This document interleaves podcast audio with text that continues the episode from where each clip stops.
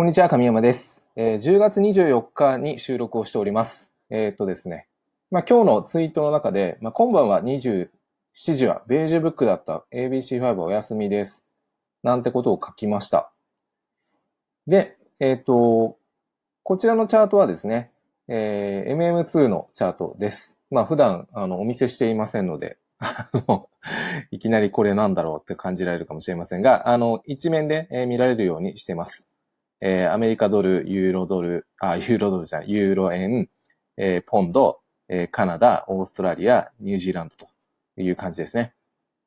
で、えっ、と、それぞれ今までの成績をこうカウントしながら、あの、やっているわけですけれども、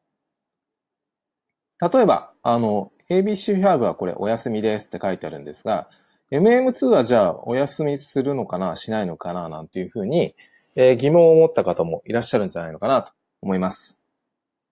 えーで、その辺についてですね、えー今日は話をしていきたいと思います。あの、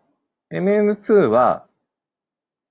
結論から言いますと、えーベージュブックでもやります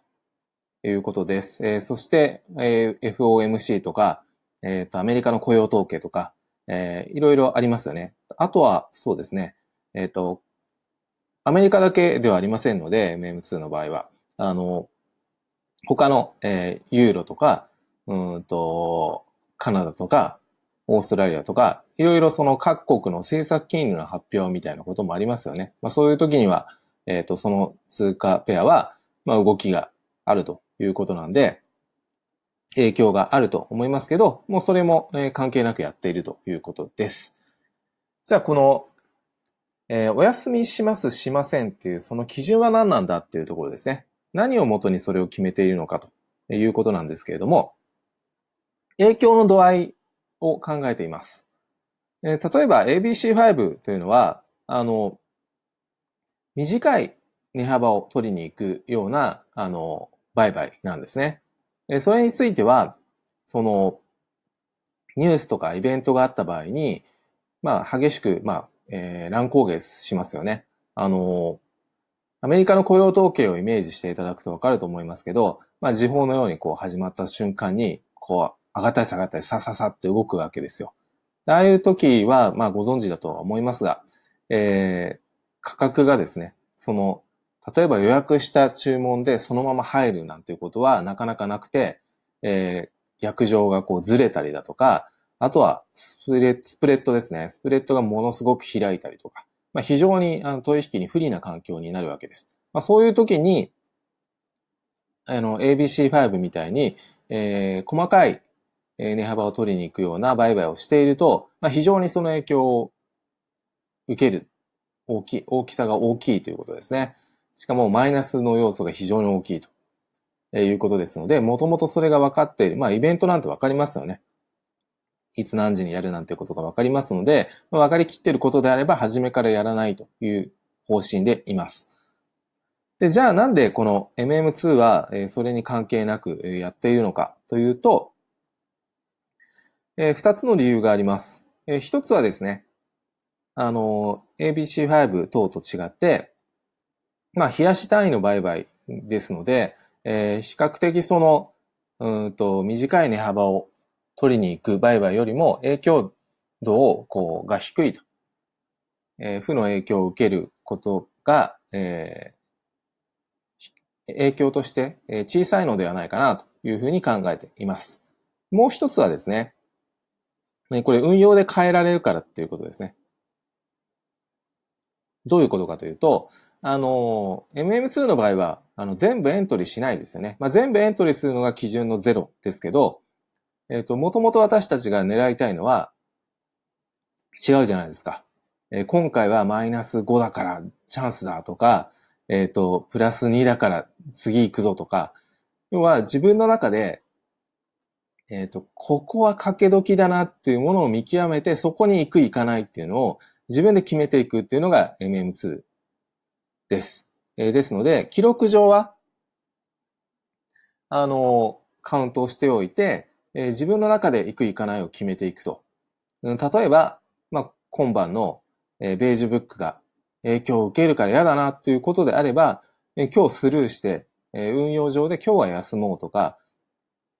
その前に、えっ、ー、と、手締まっとこうとか、えっ、ー、と、その、それが終わってから、まあ、終わってからっていうと今日多分3時ぐらいだと思うので、今日というか明けてですね、そこまで起きている方は結構、あの、翌朝何かあるという人であればきついかもしれませんが、まあ影響度が終わってから、えそこから注文を入れようとか、まあいろいろ考えられると思うんですよ。すなわち、運用上でどうとでもできるということです。で、じゃあルール上として、そのカウントのルールとして、えそれを、えやるやらないを決めるとなると、なかなか難しい面が出てきます。えなぜかというと、その影響度が大きいか小さいかっていうのは、人それぞれその感覚が違うからっていうのが答えです。私はじゃあ大きいぞっていうふうに言ったとしても、あなたは、いや別に関係ないでしょうって思うようなことがあると思うんですよね。その逆もあると思います。私は全然関係ないんで、えっ、ー、と、今日はやりますとか言ってたとしても、いやいや、このニュースはちょっと怖いぞなんていうのがあると思うんですよ。なので、えっ、ー、と、人によってその感覚って違いますよね。ですから、えっ、ー、と、それをあのルール化しようと思っても、うんと感覚が違うので、もともとそのやるやらないのカウントに含めるのはどうかということですね。基準が曖昧な、曖昧になると。なので、えー、カウント自体はもうすべてやるよというふうに決めておいて、あと実際に書けるか書けないかは、えー、その日自分が判断するという方向性で、えー、やっています。で、例えばですね、あの、このトレーディングビュー使ってる方であれば、この右か右側にですね、まあ、カレンダー情報みたいのが見られます。まあ、今押せばですよ、え、直近のこの、まあ、この設定が何を表示されるかっていうのはご自身で変えられるので、え、私と違うものが出たりするかもしれませんが、まあ、国旗と、え、時間とこの色で、え、これから起こる何時にどのぐらいの、え、ものが起きるぞ、起きないぞっていうのがわかるわけですね。大抵のものはこれでカバーできます。例えば、えっ、ー、と、一番重要だと考えられているのが、この赤の指標発表で、今回は23時にですね、カナダの赤字のその指標発表があると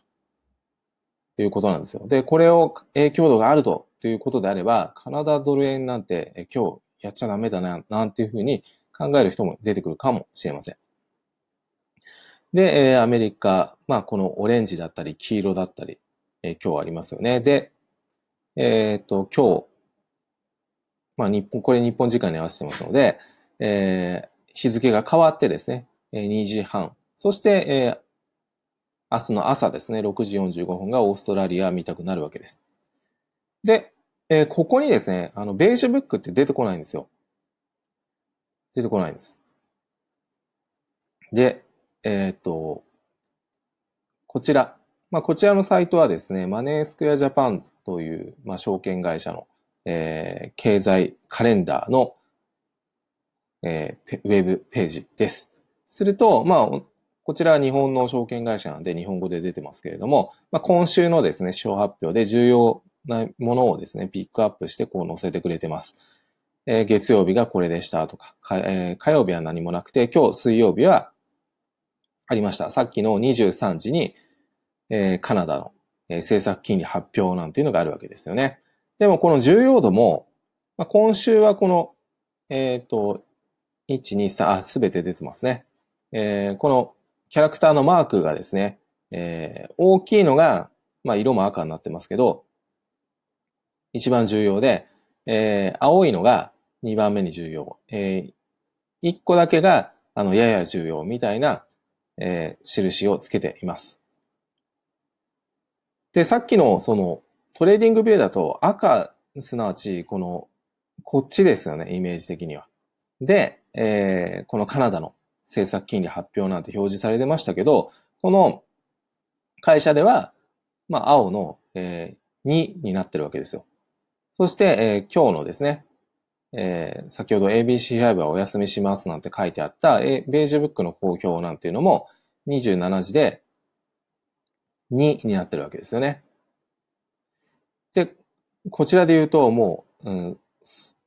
それすらもう書いて、書いてすらないと いうことなんですよ。なので、この何を重要と考えているのか、そして、えー、重要って考えていないのかというのは、この証券会社によっても違いますよね。ここに載せる載せないとか、影響度が大きい大きくないとかっていうのも、もう証券会社によってもバラバラっていうことです。まあ、こちら側は、まあ、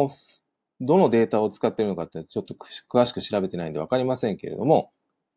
まあ、このトレーディングビューの中で何か基準を設けているのかもしれませんが、やはり基準がもう違うわけですよね。このたった二つの要素を、二つの会社を見ただけでも、重要か重要でないかっていう判断基準がもう違うということです。なので、それを、えっ、ー、と、MM2 の中で、じゃあ今日は重要だからやるとかやらないとかって決めてしまうと、まあ、混乱を及ぼすということですね。なので、運用上で自分が、あの、重要だ、影響が、負の影響があるとかって考えるのであれば、まあ、その日クリアすればいいんじゃないのかなというのが、えっ、ー、と、基本的な考え方です。なので、MM2 は、あの、特にイベントのありやなしに関係なくカウントを継続しています。なので、えー、今日、この後ですね、何かエントリーが入ったりすれば、えー、それは入ったものとして、えー、カウントをしていくということです。え、ただしですね、えカウントをしない、ケースというのが2つだけあります。2つだけあります。えそれはですね、え1つは、え年末年始です。え年末年始に関しては、もうさすがにあの運用しないことがもう全員共通のルールとして、えー、決められます。まあ、あえてあの環境でやるっていう人も、まあ、相当稀な方だとは思いますが、えー、年末年始は、あの、もう世界中で取引の流通量が減りますので、えー、非常にですね、あの、商いが薄いというか、え、ですから、まあ普通に、え、注文をしていても、えー、何かイベントがない状況でも、ん、スプレッドが広かったり、えー、薬状がこう滑ったりなんていうことは、まあ、普通に起きてしまうというのが年末年始です。なので、またあの、具体的に年末年始がこう来た時には、えっ、ー、と、いつからこうしてますみたいなのをお伝えしようと思いますけれども、イメージとしては、えー、第52週目から、えー、1週目にかけては、え、取引をお休みしますというのが、えー、メーム2のルールです。それがその1。でもう一つ、え、もう一つやらないのは何かというと、え、月曜日の窓開けです。月曜日の窓開けは、あの、例えば、そうですね。えっ、ー、と、このユーロで行きましょうか。このまま、あの、今週が終わったとします。すると、えー、130.3円が、まあ、あの、上側のエントリーポイントなわけですよね。で、ここに予約の注文を、え、週末入れていましたと。入れてたんですけど、何かその、週末の土日の間に、えー、ユーロで事件が起こったということで、一気に月曜日、この130.3円を超えるような価格でスタートしたとしましょう。そういった場合、現実的にこれ130.3円でエントリーするのって不可能ですよね。で、それも、あの、全員共通じゃないですか。飛んだ場合、ここで入るのって不可能。ということであれば、あの、もうすでに月曜日に、えー、その価格を飛んでしまった場合は、えー、そこのエントリーは使わないというのがもう一つのルールです。もう一回おさらいすると、一つは年末年始、一つは月曜日の窓開けです。えー、その二つに関しては、えー、たとえそこで、あの、エントリー等が発生したとしても、チャート上発生したとしても、えー、そこはカウントをせずにお休みをしているというのがルールです。はい。えー、ということで、まあ、これもですね、あの、どういうふうに決めるか決めないかということの話になってきますので、えー、売買ルールは、まあ、本当にこう、シンプルに作りながら、運用上、ここは無理だろうなとか、えっ、ー、と、ここは影響あるなというところを、えっ、ー、と、丁寧にこう、